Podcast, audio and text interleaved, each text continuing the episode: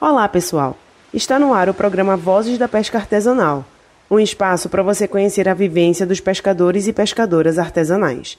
No programa de hoje, vamos falar sobre que projeto de país está em jogo no segundo turno das eleições para presidente da República neste dia 30 de outubro. Nos últimos quatro anos, houve um agravamento das condições de vida da imensa maioria do povo brasileiro, que sentiu na pele e na alma a volta da fome, a perda de empregos, de direitos trabalhistas e previdenciários e a ausência de uma ação planejada na saúde para o enfrentamento da Covid-19, o que levou à morte de milhares de pessoas em nosso país. Não existiu nenhum apoio e sobrou desrespeito ao modo de vida dos povos e comunidades tradicionais, ao meio ambiente, à ciência, à educação e à vida, inclusive no caso da tragédia do petróleo que atingiu principalmente os pescadores e pescadoras artesanais no segundo semestre de 2019, com efeitos negativos presentes ainda hoje.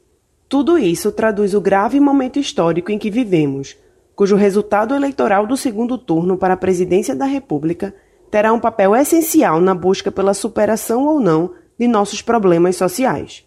Mas o que é que está em jogo para as comunidades pesqueiras artesanais no segundo turno das eleições para presidente do Brasil no dia 30 de outubro de 2022? E é sobre isso que escutaremos os comentários de Carlinhos, da Comissão Nacional de Fortalecimento das Reservas Extrativistas e Povos Tradicionais Extrativistas Costeiros e Marinhos, Mirelle, da Articulação Nacional das Pescadoras, Nonato Nascimento, do Conselho Pastoral dos Pescadores, Dara, do Movimento Caiçara, e seu Clarindo, do Movimento dos Pescadores e Pescadoras Artesanais do Brasil. Eu avalio que esse segundo turno né, dessa eleição presidencial, agora do ano 2022, ele é um divisor de águas para a democracia. E para os povos e comunidades tradicionais não é muito diferente. Nós estamos vendo que o governo que aí está, ele vem implementando uma política de desmonte do direito dos povos e comunidades tradicionais.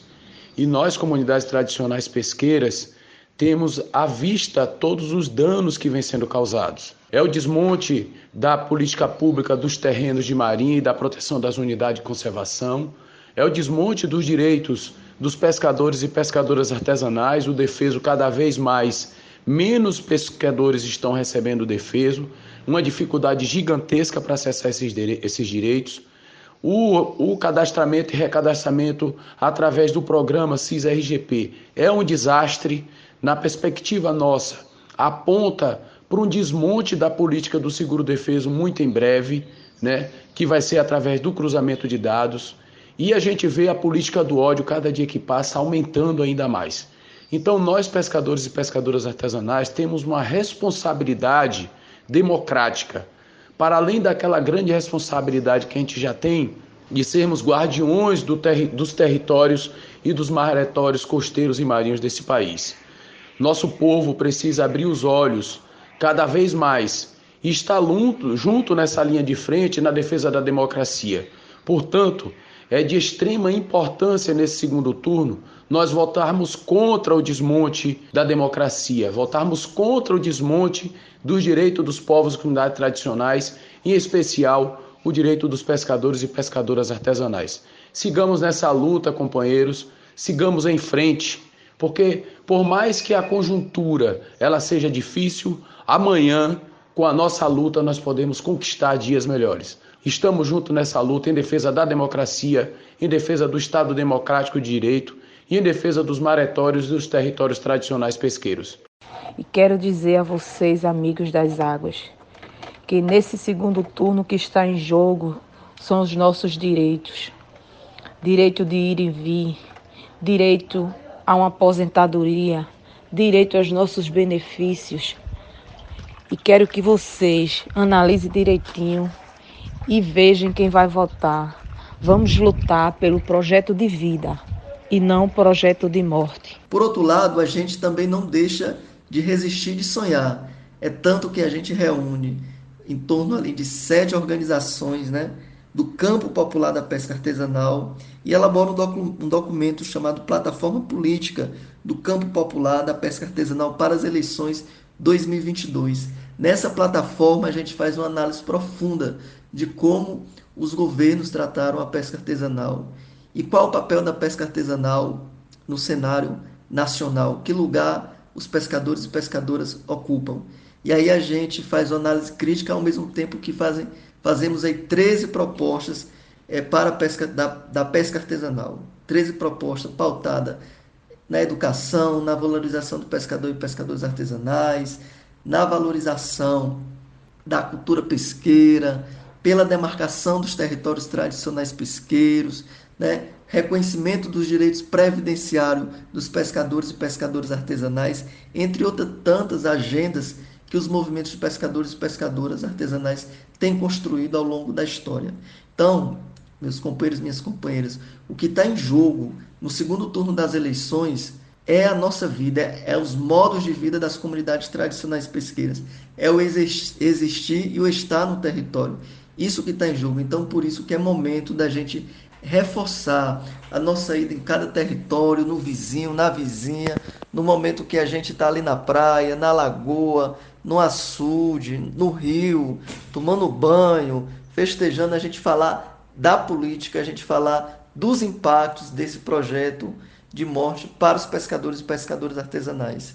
Desde 2021, que os movimentos de pescadores e pescadoras artesanais têm se organizado e têm pautado e denunciado é, o total descaso com a pesca artesanal. Então, é momento da gente levantar as bandeiras de resistência e construir a possibilidade de um Brasil que volte a sonhar. E esse Brasil que sonha é um Brasil que sonha com a pesca artesanal, com os pescadores e pescadoras artesanais e seus modos de vida. Então, meu povo das águas, é hora de resistência e a gente vai conseguir vencer o ódio, vencer o fascismo e voltar a ser feliz de novo.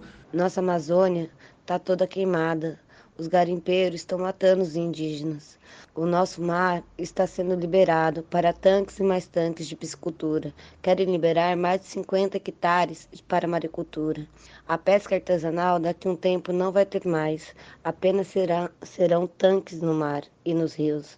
Porque para eles o que realmente vale a pena é a pesca industrial, o agronegócio. Então a gente tem que lembrar que nós, comunidades tradicionais, seja ela qual for, quilombola, indígena, ribeirinha, caiçara, que nós somos esquerdas. Nós temos que estar juntos, não um contra o outro, mas todos juntos.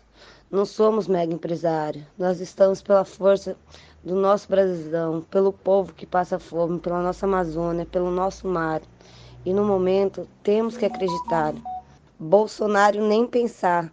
O mar tá grosso, grosso de Lula. Vamos acreditar. E o Lula vai ganhar. Atenção, povo tradicional das águas. Lembramos que, desde o início do seu mandato, o Bolsonaro já se declarou ser inimigo da pesca artesanal. Portanto, no próximo dia 30 de outubro, ele está concorrendo à reeleição desse mandato no segundo turno das eleições. E se por acaso ele conseguir se reeleger, a pesca artesanal vai sofrer grandes impactos, pois a sua proposta é de acabar com todos os nossos direitos, conquistados com muita luta e muito sacrifício durante muitos anos. Portanto, no dia 30 de outubro, todos e todas falamos em uma só voz: Bolsonaro não. Você pode acompanhar o podcast Vozes da Pesca Artesanal nas principais plataformas de áudio e pelo Instagram, arroba NumaroUFPE. Na produção desse programa, contamos com a apresentação de Luciana Mello e edição e trabalhos técnicos de Ícaro Ricarte. O Vozes da Pesca Artesanal é um projeto coordenado pelos professores Cristiano Ramalho e Gilson Antunes, realizado pelo Núcleo de Estudos Humanidades, Mares e Rios, o NUMAR, vinculado ao Departamento de Sociologia e ao Programa de Pós-Graduação em Sociologia da UFPE. Tem o apoio da FACEP, do CNPq, do Programa O Redator Comunitário da Rádio Universitária FM UFPE, do Conselho Pastoral dos Pescadores e da Pró-Reitoria de Extensão e Cultura da UFPE. Uma boa maré para você e até já!